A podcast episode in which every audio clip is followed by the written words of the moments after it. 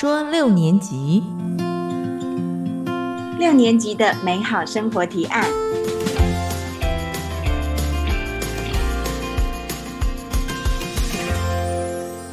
大家好，我是许黛西，我是米米安。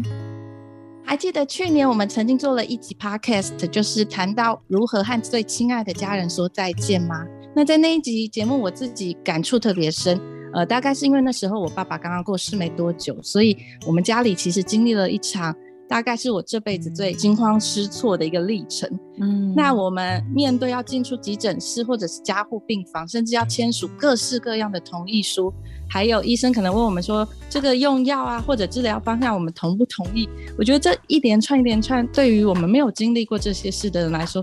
都是很茫然的抉择。对我常常回头去看那段时光，我真的觉得，如果有人能够早一点告诉我这些事情，然后我在面对疾病和死亡的时候，我知道有更多更好的选择的话，有没有可能会减少一些内心的遗憾呢？对，尤其是当家里有癌症病人，特别是癌症末期的病人的时候。家属都是第一次经历，然后常常不知道要怎么照顾病人的身体跟心灵。对，那其实针对癌症末期的病人，目前台湾有一种安宁缓和医疗，可以帮助病人好好面对自己的身心状况。那这一集呢，我们就邀请到台大医院家庭医学部的副教授兼主任，同时也是台湾安宁缓和医疗学会理事长蔡兆勋医师，来跟我们谈谈安宁缓和医疗。那我们先欢迎蔡医师。哎，谢谢。呃，谢谢大家给我这个机会啊，跟大家讨论呢我们人生命末期重要的事情。嗯，那我想问一下，就是蔡医师，您当初是怎么样开始会踏进接触到安宁缓和医疗这个领域呢？呃，因为我毕业之后啊，就选择了家庭医学。那我们家庭医学呢？就很注重全人的医疗，嗯，就是要注意病人的身体之外啊，心灵的健康啊也是非常重视，嗯，所以在我住院医师的训练的过程啊，就被安排到这个安宁病房去照顾这个生命末期的病人，感受更多，嗯哼，就像刚才主持人所提到的，每一个病人代表一个家庭，嗯，可以说是人生苦海啊，非常的辛苦的。那面对生离死别啊，身心灵啊，都处在非常不平安的状态。嗯哼，所以在训练的过程，我深刻的体会病人跟家属的一个情况。那因为这种体会呢，也触动了我重视这一件工作的一种动力。嗯，那为什么会有动力的原因，就是说病人跟家属呢，可以说是生离死别之痛。对，但是呢。他们得到一些协助跟帮忙之后呢，他们会改变，改变成为积极面对这个问题，珍惜时间呢，来完成他们人生最后的旅程。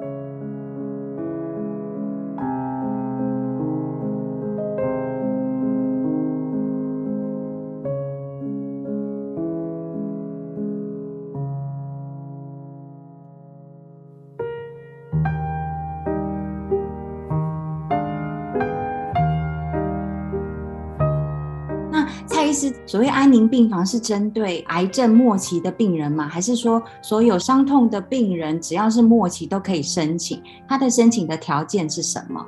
这也是一个常见的问题。嗯，没有错。现代的安宁缓和医疗是从一九六七年在英国发起。嗯，一开始是针对于癌症末期病人，创始者呢是一位了不起的医师。当德斯女士呢，看到癌症末期的病人呢被放弃了，嗯，照顾的不足了，才建立这个现代安宁缓和医疗的照护模式。所以一开始是以癌症末期病人作为主要的照顾的对象。哦，但是呢，随着我们对于生命末期照护的重视啊，嗯，现在已经扩展成为癌症以及非癌症的末期病人，也就是所有的末期病人。都是这个照顾呢很重要的关心的对象哦，已经不分这个疾病别了，只要是我们有医师来评估他是末期的病人，我想我们都照顾这样的一个病人跟他们的家属，这是没有问题。嗯，那怎么去申请呢？呃，通常是由原来的医师呢来转介给这个安宁疗护团队，那经由这个安宁疗护团队的医师来评估啊，确实呢是一末期的阶段了。那我们的这个健保啊。就有给付的对象，嗯，那现在呢，台湾健保给付安宁的缓和医疗的对象啊，有所谓的十大末期疾病的病人，嗯，包括癌症，包括渐冻人，包括肝脏，包括心脏、肺脏、肾脏，总共十种，是我们目前健保所给付的一个对象，嗯哼，啊，不论他是意识清楚或者已经昏迷的。那这些呢，都是我们目前要照顾的病人。嗯，但是呢，我们并不以此啊为限的哈，就是说还有很多疾病啊，是我们应该去照顾的。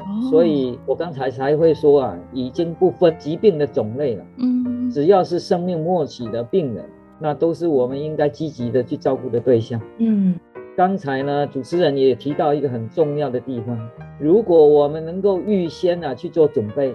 就不会那么匆忙。对，所以呢，现在我们也很高兴看到很多病人呢，甚至是家属呢，嗯哼，病人都还不是末期的时候，都已经来接触这个安宁疗护团队。哦，真的哦，做一个咨询。嗯哼哼。那我们台湾呢，在这方面也非常的进步。嗯，民国八十九年，我们台湾有所谓的安宁缓和医疗条例。嗯哼，就是所谓的自然死亡。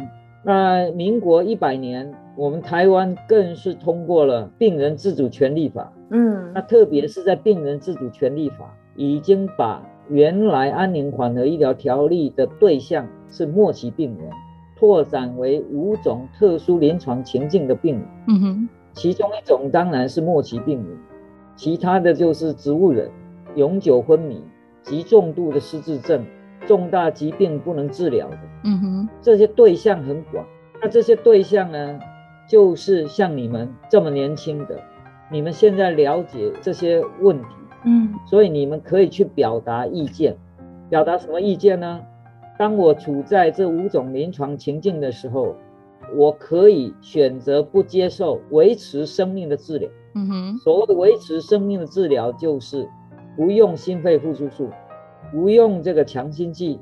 不洗肾，嗯，甚至呢不使用抗生素治疗的哦，这些叫做维持生命治疗。嗯，你可以在现在我们很清楚的时候就可以先表达，嗯，当我处在这种情况的时候，我不希望再接受这些维持生命治疗，我希望自然死亡。哦，还有一种选择是我不想用人工营养及流体的喂养。嗯哼，各位可以用个想象。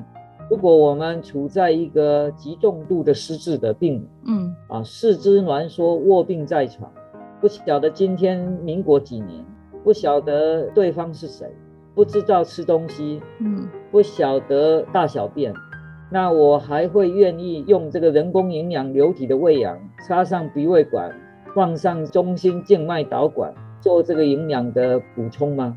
不想。我们法律呢？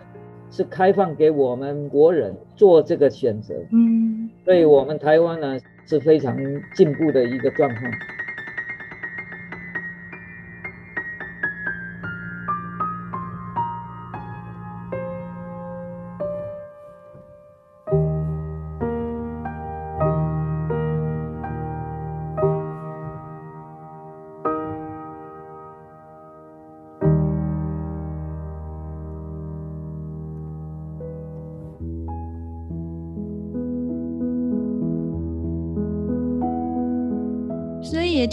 说，现在的人大概是什么样年龄层会愿意到安宁病房？因为我知道以前听一些长辈就会说，送到安宁病房就是很不孝或遗弃病人那种感觉。那我觉得时代有在改变了。那你觉得现在在台湾，大家是不是更能接受这样的医疗方式？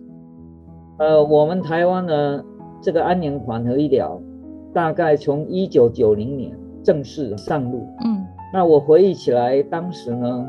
我们要去别的病房来看这个末期病人的时候，经常会发现一个现象：什么？当我们进到这个病房，家属也好，看护也好，他都会问你，医师你是哪一科的？嗯，只要我们讲出我们是安宁缓和医疗啊，这个很常见一个动作，嗯，家属呢就把你推到房间外面去了，赶出去。哎，我靠，供了后，我靠，供了后。嗯，为什么？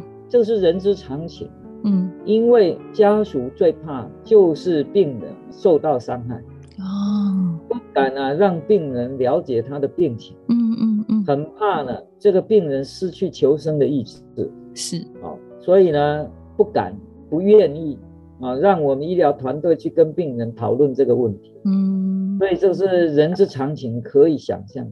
那经过这二三十年呢，这个情形已经略有改善了哈。嗯哼。但是呢，还是偶尔会遇到类似的状况。嗯。可见的呢，这个面对死亡这个问题，病人家属甚至医疗团队啊，其实都很困难。嗯。所以很高兴大家有这个机会呢，来讨论这个问题。嗯嗯嗯。啊，需要呢让社会大众更加的重视，啊，有这个观念上的改变，因为。害怕死亡，避谈死亡，是我们文化的一个特点。嗯，但是呢，我们知道这些事情是不可避免，不可避免的时候，只有正面的、正向的去面对这个问题，是才有可能减少我们的伤痛。所以这个想法呢，需要去改变。嗯，我觉得比较不了解安宁缓和医疗的人，可能会觉得说，哦，这个医疗就是在医院等死。那因为通常医生的使命都是应该要救到底，只要有一丝丝呃存活的几率，就应该要尽力抢救。但是似乎听起来好像跟安宁缓和医疗这种不积极治疗的做法，是不是有点背道而驰？当然没有背道而驰。嗯，为什么？这个问题啊，就是一个很重要的关键。嗯哼，我们刚才提到的安宁缓和医疗，当然主要的是照顾这个末期病人。嗯，所谓的末期病人是什么意思？就是用当今的医疗科技，没有办法延缓他的疾病的进程。嗯，所以他走向死亡，近期内不可避免。嗯，也就是说，这个病人用尽当今的医疗科技，在未来几个月，可能一到三个月之内，他不可避免会死的这样一个情况。嗯哼，那各位想一想。刚才我有提到病人自主权利法，是当我提到说你是一个极重度失智的一个状况，啊，你愿意不愿意再用这些人工营养流体的喂养？你们都明显的摇头不要，嗯，所以我特别要澄清一件事情：什么叫做对病人积极的治疗？我们举一个癌症病人，治疗到没有治疗的方法，还勉强的去治疗，那对病人来讲。不仅没有得到治疗的好处，只得到治疗的副作用。那各位仔细的想一想，这样的治疗叫做所谓的积极的治疗嘛？所以为什么我说完全没有背道而驰？嗯，是我们理性的去思考。当我们有机会救治病人，让他的病程能够延缓，让他的疾病能够治好，当然我们极尽全力，没有任何的放弃的想法。嗯，而今天我们谈的生命末期的照顾，是我们很清楚，这些病人他是不可避免近期内走向死亡。嗯，那我们如果没有选对正确的方向，就会造成这些无意的医疗不断的使用到病人生命的结束。嗯哼，病人是在过程中受苦，家属是在过程中悲伤，医疗团队看到这样的情况。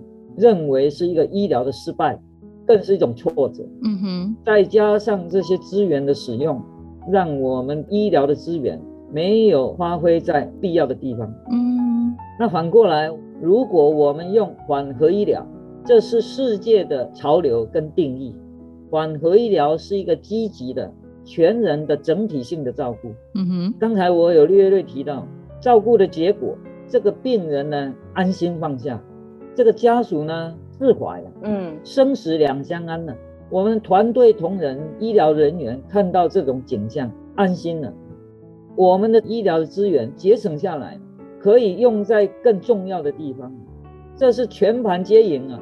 所以这有一个概念，就是说，对病人什么样的治疗叫积极，对他有益的才叫做积极。嗯嗯嗯，对他是无益的，没有利益的，只是在延长死亡的过程的，那对他可以说是积极吗？嗯，如果是积极的，各位刚才就不会摇头摇的那么大力。嗯当我们在极重度失智不清楚的状况，我还要我的医疗人员把我插上鼻胃管，固定时间去灌食吗？嗯，这样的生命状况你觉得有意义吗？没有，而且很难受。是啊，所以为什么说要改变这个说法呢？因为对这些生命末期的病人而言，嗯，原来的传统上的这些维持生命的治疗，已经是一个没有利益的一个治疗，而且是可以开放给我们民众去做这样的选择跟决定。对，所以我觉得，如果能够在我们意识都还清楚，或者我们现在想到就可以先签署权利法的话，对我们的未来感觉是某一种保障。哦，那当然是啦。所以呢，这个法律的目的呢，就是要保障病人的权益，尊重病人的医疗的意愿，保障病人善终的权益。更重要的，促进医病关系的和谐。为什么？因为你的意见，医疗团队要充分的尊重，并不是把我们医疗上面的十八般武艺全部用尽，不一定哦。哦，像这些生命末期的病人啊，十八般武艺啊，全部搬上的话呢，病人他是受不了。嗯嗯嗯，我觉得我自己的经验就是，在我父亲他其实已经不能决定事情的时候，要我们来替他决定怎么走下一步，我觉得其实对我们来说压力也很大，因为。每个人是独立的个体，然后你如果要帮他决定。其实家人不管怎么样，一定是不希望家人离开，所以在那一刻你也很难做决定。所以当你面对这样状态的病人，是你要如何协助家属，或者说协助病人说服他能够进入安宁缓和治疗？因为其实有些病人他自己也很希望他活下来，他其实也很担心被送到那里。那您要如何去协助他进入这样一个更积极的治疗方式？你这个问题也是很好的了哈，我会建议啊，解决这个问题的方法就是把那两个字去掉。嗯，哪两个字呢？说服。说服怎么说？哎，因为这个不叫说服哦，这个是叫做照顾哦。为什么呢？我刚才不是也提到吗？嗯，对于这个面对死亡，病人啊是很害怕的。对，没有人啊会喜欢死亡的，对不对？嗯。喜欢死亡的人呀，要看精神科。所以啊，没有人喜欢死亡，嗯，是一个常态。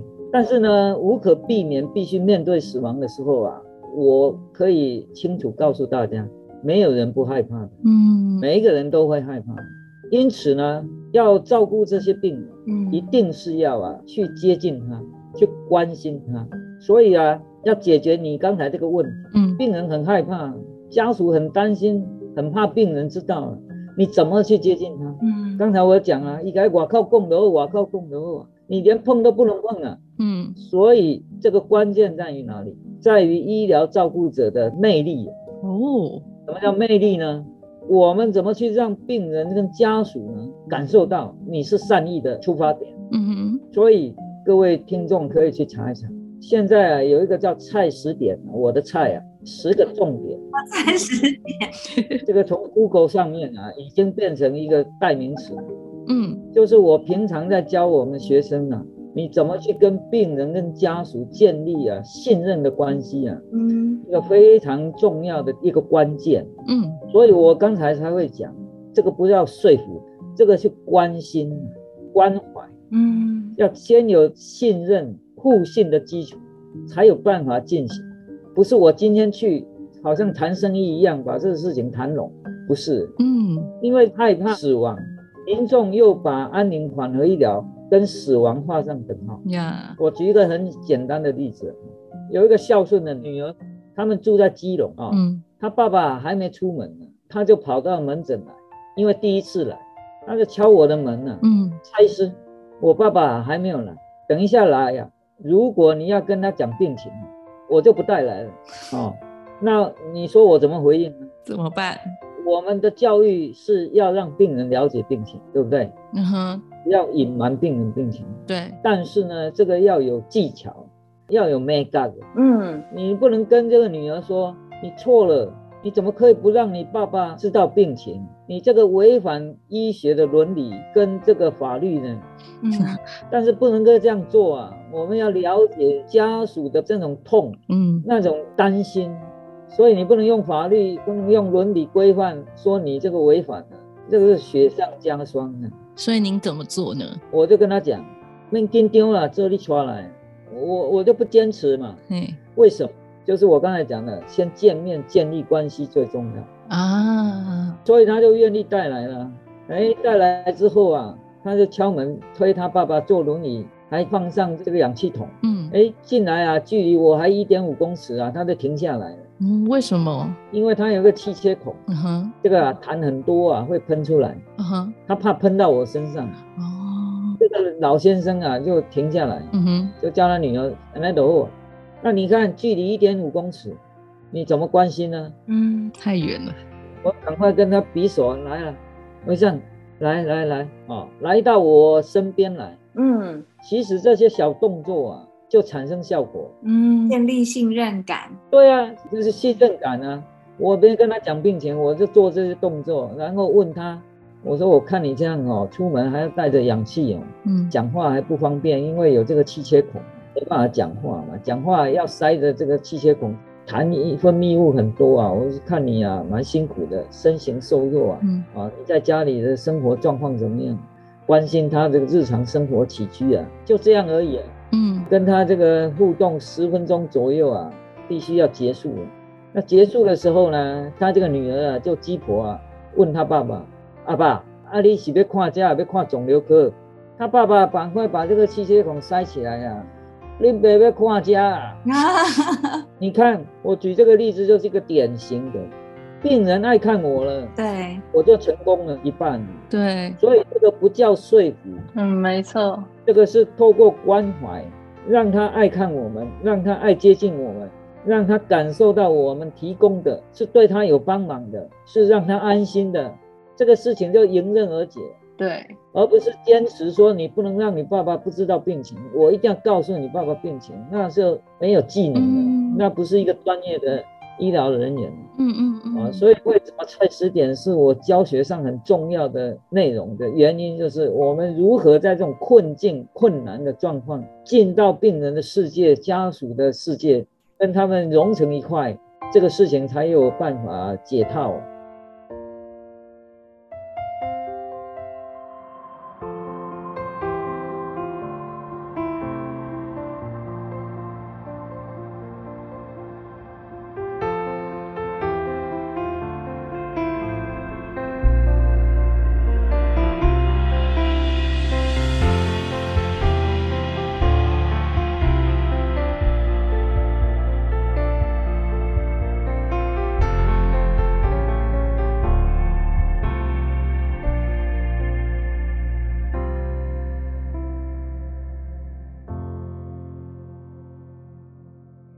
刚刚医师的例子就是说，要用把钢筋的方式靠近病人，对，然后请他们一起来进入这个医疗的系统里面。那蔡医师之前有提到过，就是安宁缓和医疗是一种心灵成长。可是癌末病人的身体已经很不舒服了，为什么还要顾及心灵？这是什么意思？哦，这个末期照顾是否能够成功啊？这是一个很重要的关键哦。怎么说？我们照顾病人啊。我跟学生设一个名词啊，叫做“缓六步”，就是缓和医疗的六个步骤。嗯，就非常重要的步骤。第一个步骤，我们要去做病人的这种评估，他的状况，就是医疗的评估。嗯，首先当然要去做这个病人痛苦症状的一个缓和。嗯，比如他痛啊，他喘啊，这些病人肉体上面的痛苦啊，是很难受的。是。所以要去缓和这些症状，那是最基本的要求。嗯，也是我们这个医疗照顾，特别是医师啊，最基本的工作。嗯，就是缓解他的身体肉体的痛苦。是。那接下来就要跟病人，也要跟家属说明这些病情，讨论。嗯。那在这里呢，就会经常会遇到一种关键，就是刚才提到的，家属或者病人啊。会有困难，什么困难？就是讨论这些病情的困难。嗯哼哼。所以才会引用到第二步呢，就是要跟病人建立信任的一个关系。所以这个菜十点呢，是我指导学生的一个很重要的过程。那有这个关系的建立呢，才有办来进行第三个步骤。就是我们要跟家属啊来进行这个家庭会议的讨论。嗯，如果没有信任的关系哈，说实话，有时候啊，你要找家属来，家属不愿意来，他不喜欢碰触这些问题。嗯，以为你要叫他来，就是要他出院回家了哦。其实他们压力都很大。嗯，所以要有第二个这个建立关系的基础，你用心的邀请他们来讨论这些。很重要的，其实他们也很重视的问题。嗯，在这个会议当中也是很重要的成功的关键啊，就是在于表达啊，医疗团队对他们病人家属的这种关心哈。嗯，呃，一个很重要的一个机会。那经常很多家属啊，看到我请他们来啊，都蛮感动。嗯嗯，都觉得说我们住院住很久都没有这样的机会啊，能够跟医疗团队啊。坐下来，好好来讨论这些病人照顾的问题。嗯，所以我刚才为什么说不是说服呢？是在于啊，说明、讨论、沟通，来厘清他们的误会。嗯，让这个家属呢，跟这个医疗团队合作在一起，形成一股很重要的照顾的能量。对，哎，这是很重要，而不是跟家属分离，是跟家属合在一起合作照顾病人，这种精神呢是很重要。嗯，那如果。呃，能够让家属了解哦，你这个医疗团队是有这个能力的。就我像我刚才举的例啊，家属不愿意让我们跟病人谈病情，嗯，哎，但是我们互动以后，家属喜欢看我啊，那 那你家属会有什么什么困难吗？变成家属每天等在病房外面等你来，为什么？因为病人看到我们会笑了，嗯，这个家属经常就讲啊，我爸爸已经两个月、三个月没笑过了，哦，每天他都等着你来看他爸爸，这就是改变了，嗯，很不容易耶。好，接下来呢，这种关系、这种互动好了以后，才有办法进行刚才提到的有没有？那些维持生命治疗对病人没有益处的这些医疗，才有可能减少。那这些减少呢，其实不是放弃，是为了减少病人的痛苦。嗯，啊，譬如经常见到的病人不能吃，不不分这个青红皂白，先插上鼻胃管灌他再说。嗯哼，这个营养针不打不行，我们没有照顾好爸爸，嗯，让他变成这个样子，怎么可以不打营养针呢？嗯，啊，一定要打到最后，抗生素感染症怎么可以不治疗呢？打到没有血管还在打，嗯，很痛苦。对啊，这都是我们很常见的事情嘛。嗯，那但是呢，你要贸然的把它拿掉，对家属是一个伤害。所以刚才为什么我循序渐进在说明？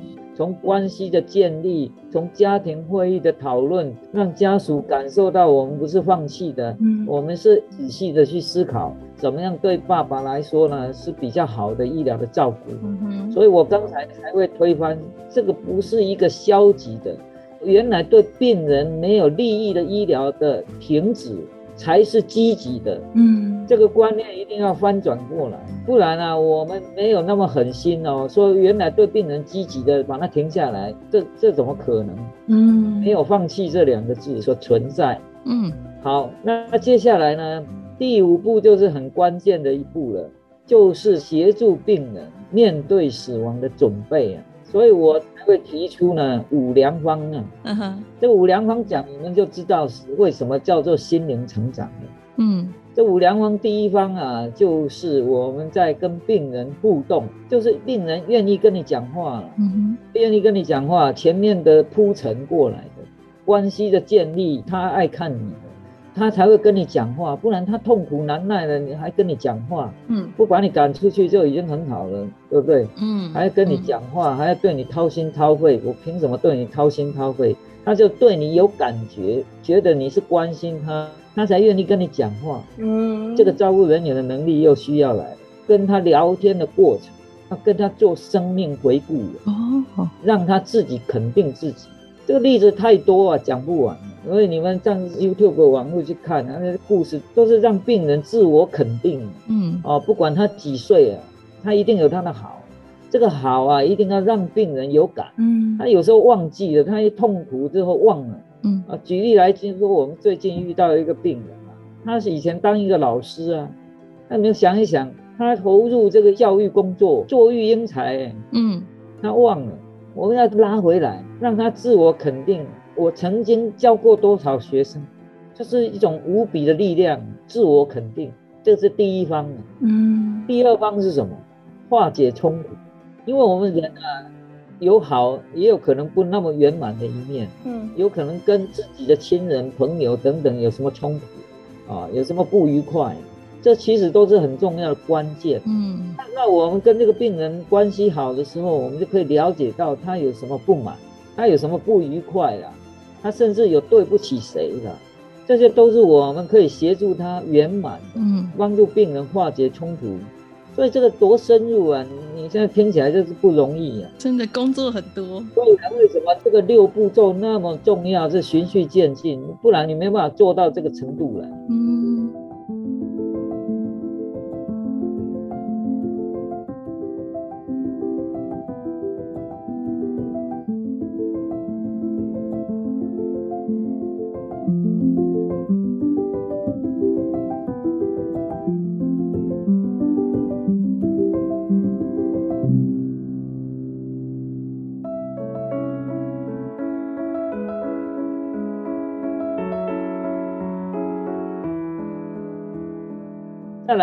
第三个就是病人的心愿的完成啊，嗯，或者找到替代的方法，让他能够对于在意的事情、关心的事情啊，真正的放下。嗯，他对别人有怨，对别人有有对不起，你要有机会让他去忏悔，让他去弥补，他才会放下。嗯，你你一直劝他放下，他怎么放下？他会觉得你这个给供哎呀，没有一个处理都没办法放下。嗯。所以自我肯定、化解冲突、心愿完成啊，这些才能够放下。啊，第四方就是你们应该也看到的，就是世道人生嘛。哦，跟亲人道谢、道爱、道别、道歉。嗯，这些都是很具体的让病人放下的一个过程。对，但是这些都很不容易，所以关系建立为什么那么重要？嗯哼，才有办法进行到这里。嗯。第五就是病人心灵的成长啊！你看那些影片，那些病人都是愿意把他的经验分享给后来的人呢。嗯，不然他怎么会愿意拍摄呢？这就是一种典范嘛。他认为他做这个事情有益社会嘛，这其实对他是很肯定的。嗯嗯嗯。再来，在法师的协助之下，在这个牧师的协助之下，他有未来嘛，他有希望嘛。他知道归何处去了，嗯，他有一种力量嘛，所以你看这个成长的不得了啊，这种力量啊，远比强心剂还有效啊。确实，哎，这个就是让病人有勇气、有能量去面对死亡最重要的关键啊，这了不起哦。所以为什么我很喜欢分享这些事情？做这些事情不必等到人生最后，现在就可以开始了。其实我觉得我们一般人也可以做这些事情，哎。对啊，所以我补充一句话，这句话也很重要。这以前我也不懂。嗯哼，学会死亡啊，才学会生活，才懂得生命。嗯，所以说这个不是等到末期啊，末期啊是加油站啊，是已经没有时间，赶快要做。现在听到的各位啊，年轻的朋友，你要赶快做了。真的，真的，这叫做学会死亡，才学会生活，才懂得生命啊。所以啊，我们一直照顾病人善终。各位仔细想一想，其实是要好活了才叫善终了。嗯，现在呢，这个社会上这么多民众不愉快、不快乐，很简单啊，就是我刚才讲的这个五个方向啊，有卡关了。是啊，所以呢，我们这个团队呢，就照顾病人什么呢？帮助病人找寻生命的意义、价值和目的了。嗯，协助病人的成长、独立、超越了。哦，这这个两句话也是我多年来的体会呢。嗯，病人很苦啊，但是遇到医学的极限啊，他是不会好的。嗯，而且呢，一路衰败。如果没有这股力量的话，这个人就趴在地上一蹶不振了。嗯，难怪社会大众那么多人。愿意支持安乐死的原因就是在这里。嗯，病人痛不欲生啊，我们们就是看到病人痛不欲生啊，所以才发展安宁缓和医疗。嗯，这么多的例子，讲不完的例子，告诉我们，给予安宁缓和医疗的照顾，能够改变这些人的生活的品质，让他好好的活，好好的走。试问各位，那还需要安乐死吗？哦，哎，那医生，我顺便问一下，就是安乐死跟安宁缓和医疗的差别在哪里？哦，天差地别。怎么说？我告诉你们，最简单的重点在哪里？嗯哼，安乐死就是什么？多做一件不该做的事情，或者是少做一件该做的事情。嗯，让他提早结束生命。重点就是最后这句话，用提早结束生命。减少病人的痛苦。嗯，什么叫做多做一件不该做的事情？嗯，帮他打一支针，这一支针是不该打的，这支针打下去他会结束生命。毒药吗？类似啊。嗯，再来，什么叫少做一件事？这一件事本来应该做的，对他有帮忙，因为这一件事情不做他会死。嗯让他提早结束生命，这就是安乐死。嗯，我用一个最近的例子，最近我们不是有一个长者，知名的长者。去找安乐死吗？是我后来在媒体上发现有两个重要的问题，刚好呈现安宁缓和医疗跟安乐死最大的差别，也就是安宁缓和医疗的重点。怎么说？他讲了两件事。嗯，他说什么？其实我不想死。嗯，其实我是不想死，哎，是因为我痛苦难耐，嗯，我才不得不去找安乐死的。所以病人其实是想活的，嗯嗯嗯，因为他的痛苦没有得到缓解，痛不欲生，不得不去接受安乐死。所以为什么我越讲越激动？嗯，我们如果能够让病人不要痛苦，他可以活哎，对，他愿意活哎，对不对？对，因为那是消极的选择了死亡。对啊，所以要去改善病人的生活，减少痛苦，让他能够好好的活。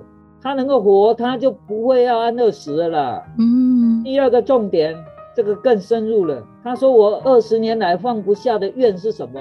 怨恨吗？他心里有怨呢，一直放不下。二十年来放不下。嗯，各位听众，你希望你自己，或者是希望你的亲人含怨含恨而终吗？不希望。我举这个简单的例子啊，就比较出安宁缓和医疗跟安乐死最大的差异了。嗯哼。我们刚才是要心灵成长，克服困难，克服恐惧害怕。嗯，有多少成功的例子？嗯，讲不完的。所以安宁缓和医疗强调的是病人自然死亡，我们没有要加速病人死亡。嗯，这跟安乐死最大的差异就是我们没有提早结束病人的生命。嗯，不要因为要解决病人的痛苦，用提早结束病人的生命来解决病人的痛苦。实际上没有解决，就像我刚才试问大家的，你希望你自己，你希望你的亲人含恨含怨而终吗？没有人愿意。对。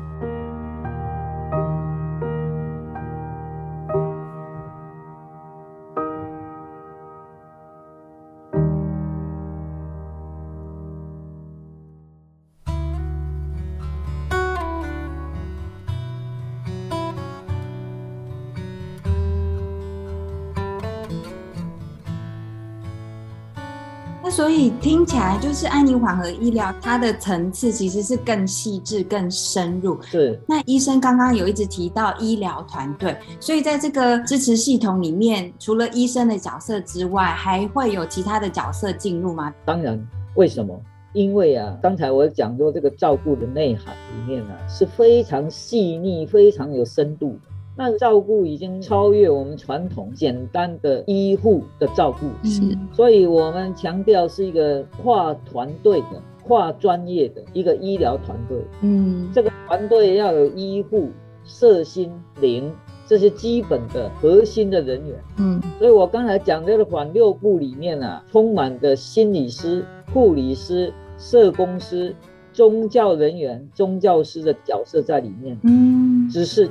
为我们医护相对容易接近病人，嗯，病人很容易婉拒法师哦，婉拒牧师哦，哦，真的，因为你想啊，以宗教师法师来讲啊，那进去以为他要跟他诵经超度，你知道吗？哦，哦，我被戏也你都来。嗯，病人呢，相对来讲比较不会排斥医护，对不对？嗯，所以医护有一个重要的角色，要把团队其他人带进来。嗯，特别是医师，一定要把这个团队把它整合起来，一起去照顾这个病人，达成这个共同的目标。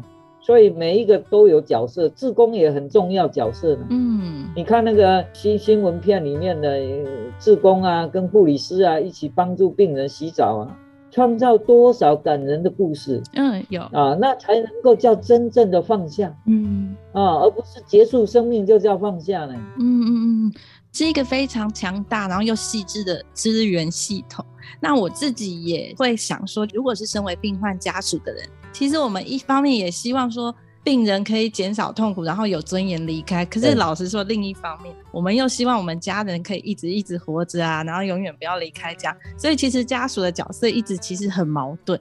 那我就很想知道说，在这样子一个过程里头，家属究竟应该要怎么样建立好自己的内心心理状态，然后我们可以为病人做些什么呢？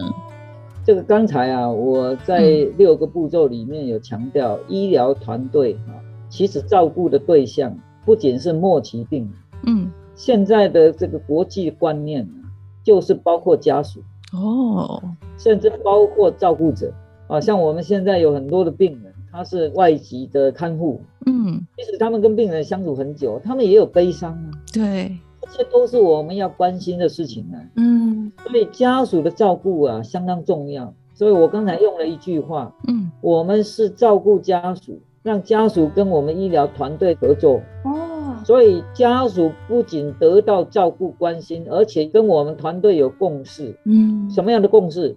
一起来照顾这个病人，好好的活，好好的走，这个共识。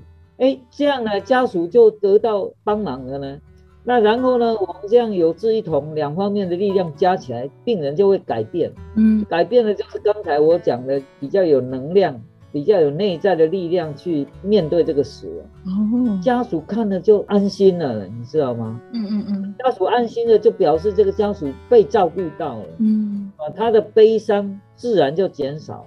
那你刚才提到的，他怎么去心理建设？他在这个过程中就被建设了。嗯哦。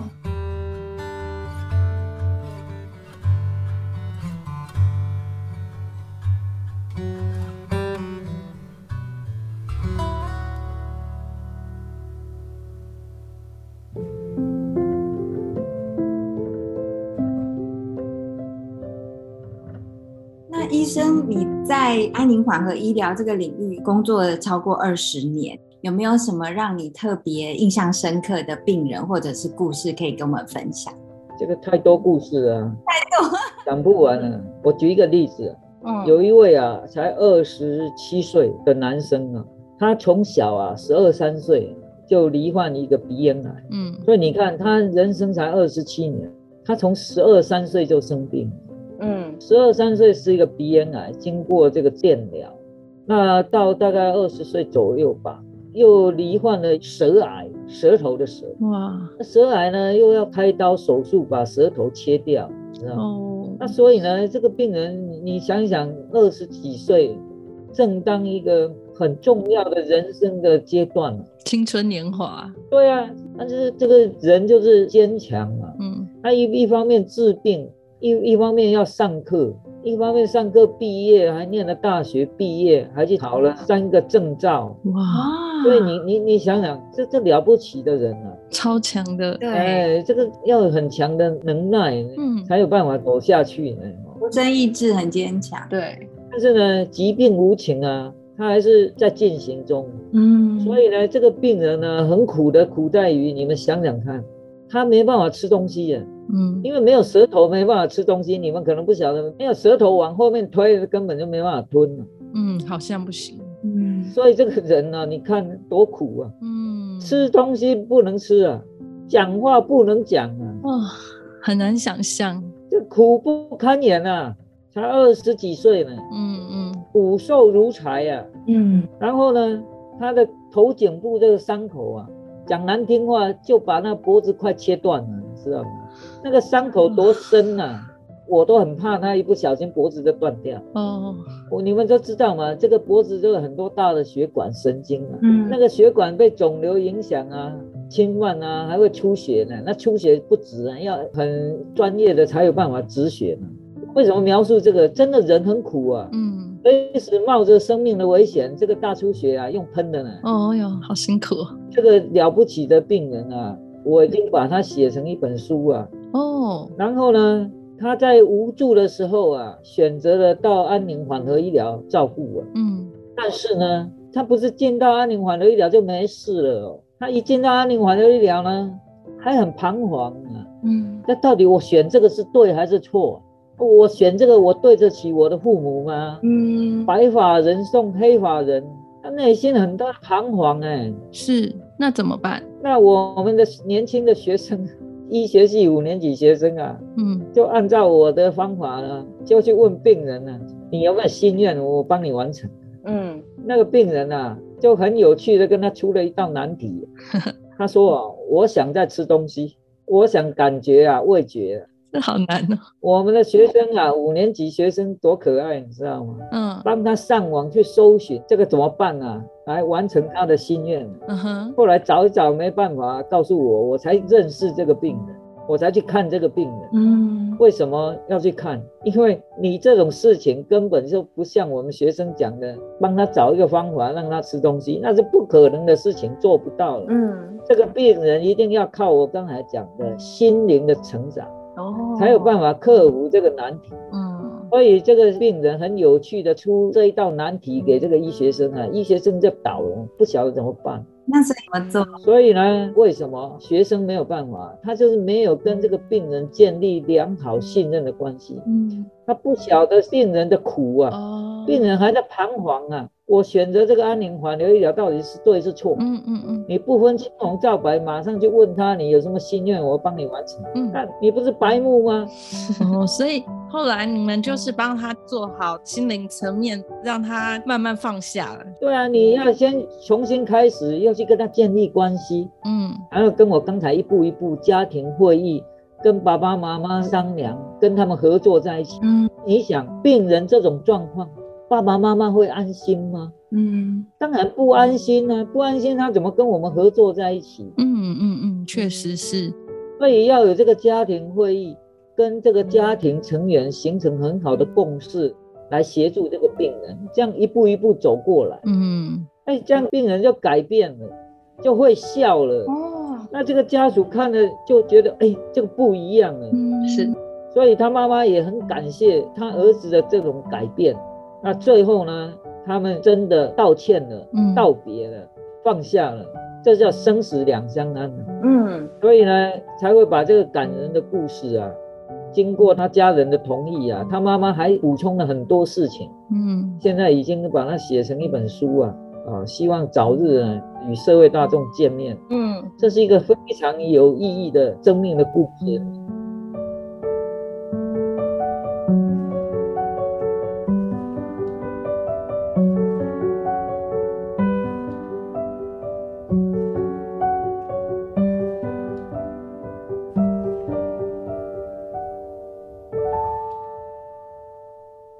我其实还想再问，就是蔡医师，您经手过年纪最小的病患大概是几岁？他们可以理解在安宁病房要历经的这一切吗？因为我觉得大人可以理解，但是小孩呢？嗯，这个小孩有小孩子的做法。嗯，小孩子啊，其实照顾的主要的对象是他们的父母。嗯，因为我们也有遇到很小小朋友，甚至婴儿都有。婴儿。婴儿啊，因为哎，有一句俗话，你们没有听过？什么？棺材是装死人，不是装老人。好悲伤。就从我第一天当住院医师，在肿瘤科病房训练的时候，是护理师教我的。我也是遇到像这个二十几岁的成年人啊，我觉得这么年轻就走了。嗯哼。所以呢，任何的年纪都会死亡的可能性的。哦，那那个出生婴儿啊，有时候死亡啊，那个家属很悲伤啊。对，因为他们才刚被生出来。对啊，但是你没办法啊，这个就是医学极限，这是疾病的无情啊。嗯。有些是先天的问题啊，等等的问题啊，所以我在讲，我们是面对这些无法度的代际，没有办法的事情，在想解套的办法。嗯，我再举一个例子，有一个也是不到十岁的小朋友。嗯，其实我们大概六七岁就有死亡的概念了。嗯，哦，嗯，像那个小孩子还不能讲话，那那些当然都是照顾家属为主了，啊，小朋友当然是舒适身体的照顾，这个是没有问题。嗯。那我刚才讲积极面对死亡的准备是缓和医疗六步骤的第五步嘛？嗯，那第六步家属悲伤的抚慰，刚好这个例子呢，就是验证了这一个步骤的重要。嗯，这个家属啊，特别是爸爸啊，面对这个孩子疾病的不能受控制，走向死亡啊，即使在我们安宁疗护团队的照顾支持下。这个孩子也算是顺利完成他的人生，嗯，但是呢，这个家属爸爸呢的悲伤啊，还是走不出来，所以呢，他几乎可以说是啊，身上啊带着这个孩子的相片，嗯，要带孩子出去走一走，嗯，意思就是说呢，他没办法工作啊，你你们想一想，四五十岁的人因为这个悲伤而没办法工作，这对一个家庭的影响是不是更大？嗯，对，所以你看。安宁疗护团队的重要就在这啊，即使照顾过了，孩子走了，家属的悲伤还是很明显，还没结束。是，所以他就在我们的志工，现在你看志工了不起的，嗯，这个志工阿姨，他们一个家属的群啊，就是固定时间的在互相支持啊，哦，嗯，就是孩子已经过世好几年，爸爸呢还走不出阴霾，哎，但是还好。他对这个安宁疗护团队，特别是对这个志工阿姨啊，是信任。嗯，所以他愿意参与家属的聚会。嗯哼，其实这是一个很好的支持啊，表示这个是有信任感，所以他愿意参加这个活动。嗯，来走过这个悲伤。对。那更令人高兴的是，大概在几个月前，嗯，我们的护理师告诉我，护理师跟这个志工啊，是扮演很重要的角色。嗯。这个护理师也是得到这个家人的信任，所以一直啊都有联系。嗯，啊，病人走了还有联系呢，啊，很难得。那几个月前啊，护理师就告诉我，这个妈妈又生出一个孩子出来。哦，这个这个是很很令人感动的事。是为什么？因为这个爸爸一直走不出阴霾。嗯嗯，几年来不敢再生孩子了。嗯，哎，经过那么多年，竟然生出一个男孩子。更令人惊讶的是，这个孩子很像原来的孩子啊！哇，很开心呢。这个爸爸，这个讲起来就让人鼻酸。对，好像是失去的那个孩子重新投胎回到他们身边，哎，就振奋人心了，你知道吗？嗯哼哼。但是你要想一想，如果没有当时安宁疗护团队跟这些家属有信任，嗯，他怎么可能孩子走了还愿意理你？是是是。他怎么还愿意跟你保持联系？就是因为有这个联系，他才能够继续走嘛，不然说实话，这个爸爸早就精神分裂了。对啊，他才能继续接受新的生命，然后觉得未来又更有希望。这是啊，嗯嗯嗯，所以他这个家庭又重启了。对啊，重建家庭的功能啊，太棒了。所以这一段的悲伤的抚慰啊，真的是了不起。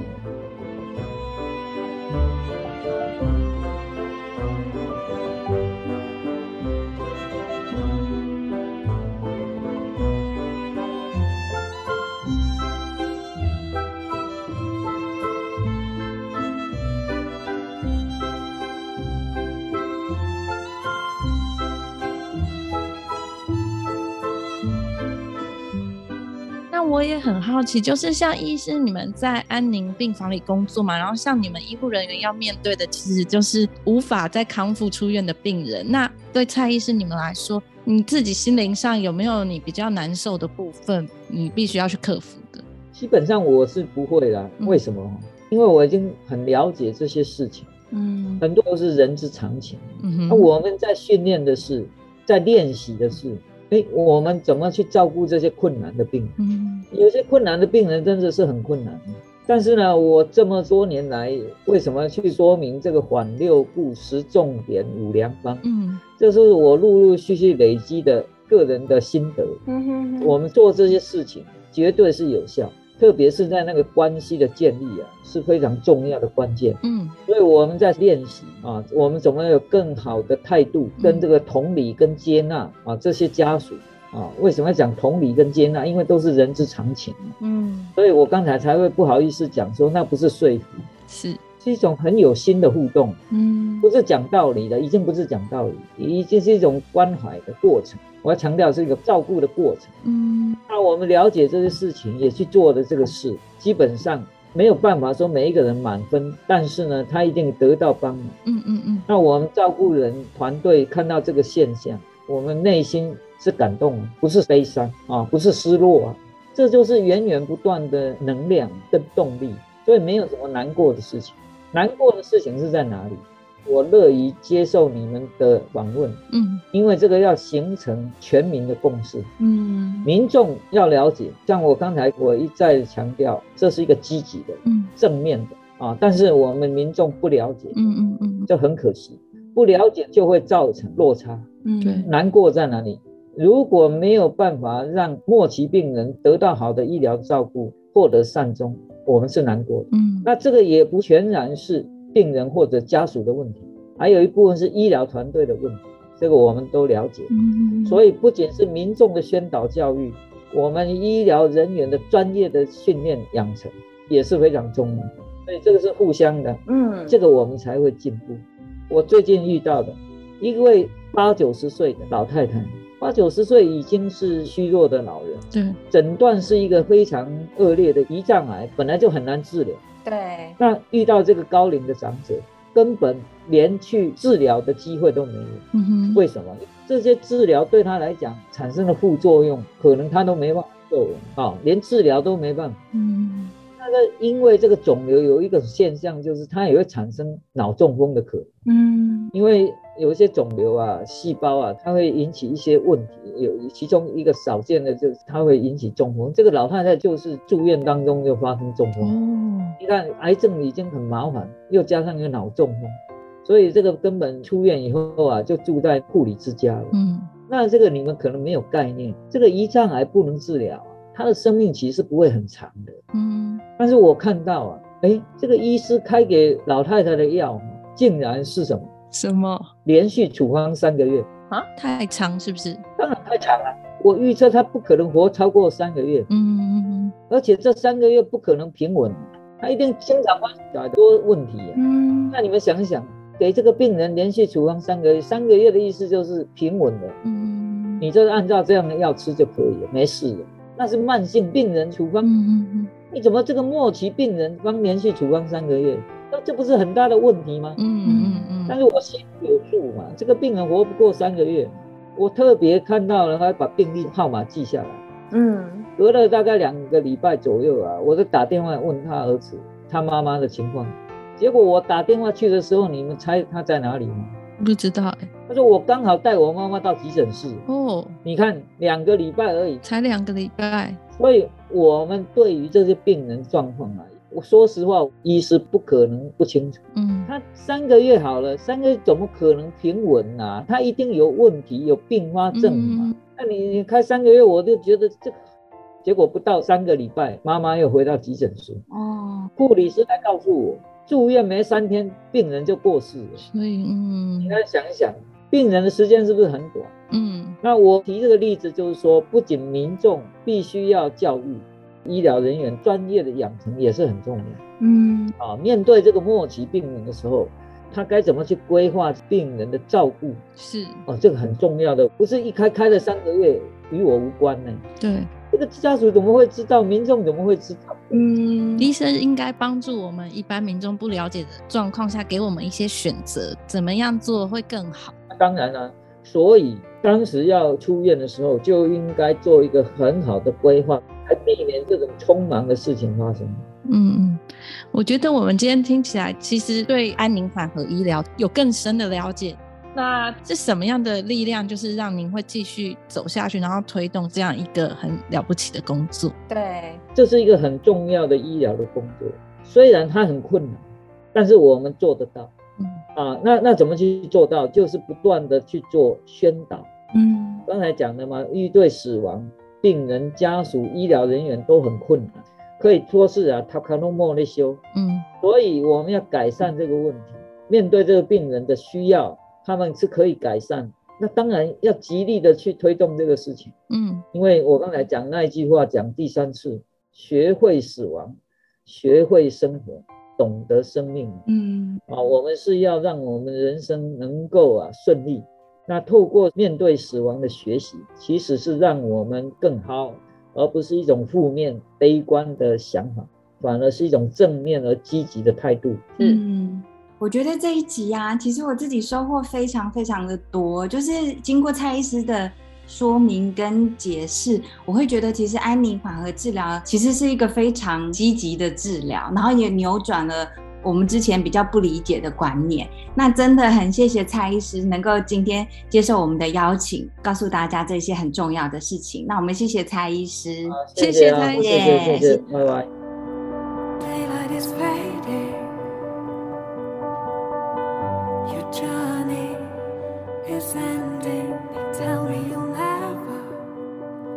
几年前，我曾经参加过一个帮安宁病房病人的小孩举办的夏令营。营队里面有一个三年级的小女孩，她非常的文静乖巧，然后一双水汪汪的大眼睛，非常的漂亮。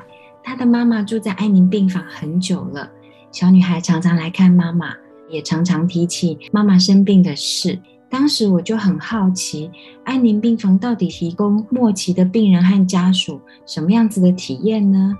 住进安宁病房，那是一种什么样的心情？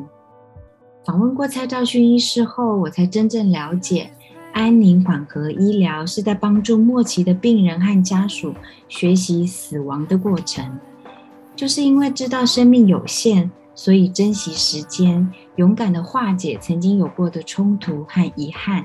并且肯定的存在，在生命的最后一刻，向一切好好的道谢、道歉、道爱和道别。只有学习死亡，我们才学会生活，才能真正懂得生命。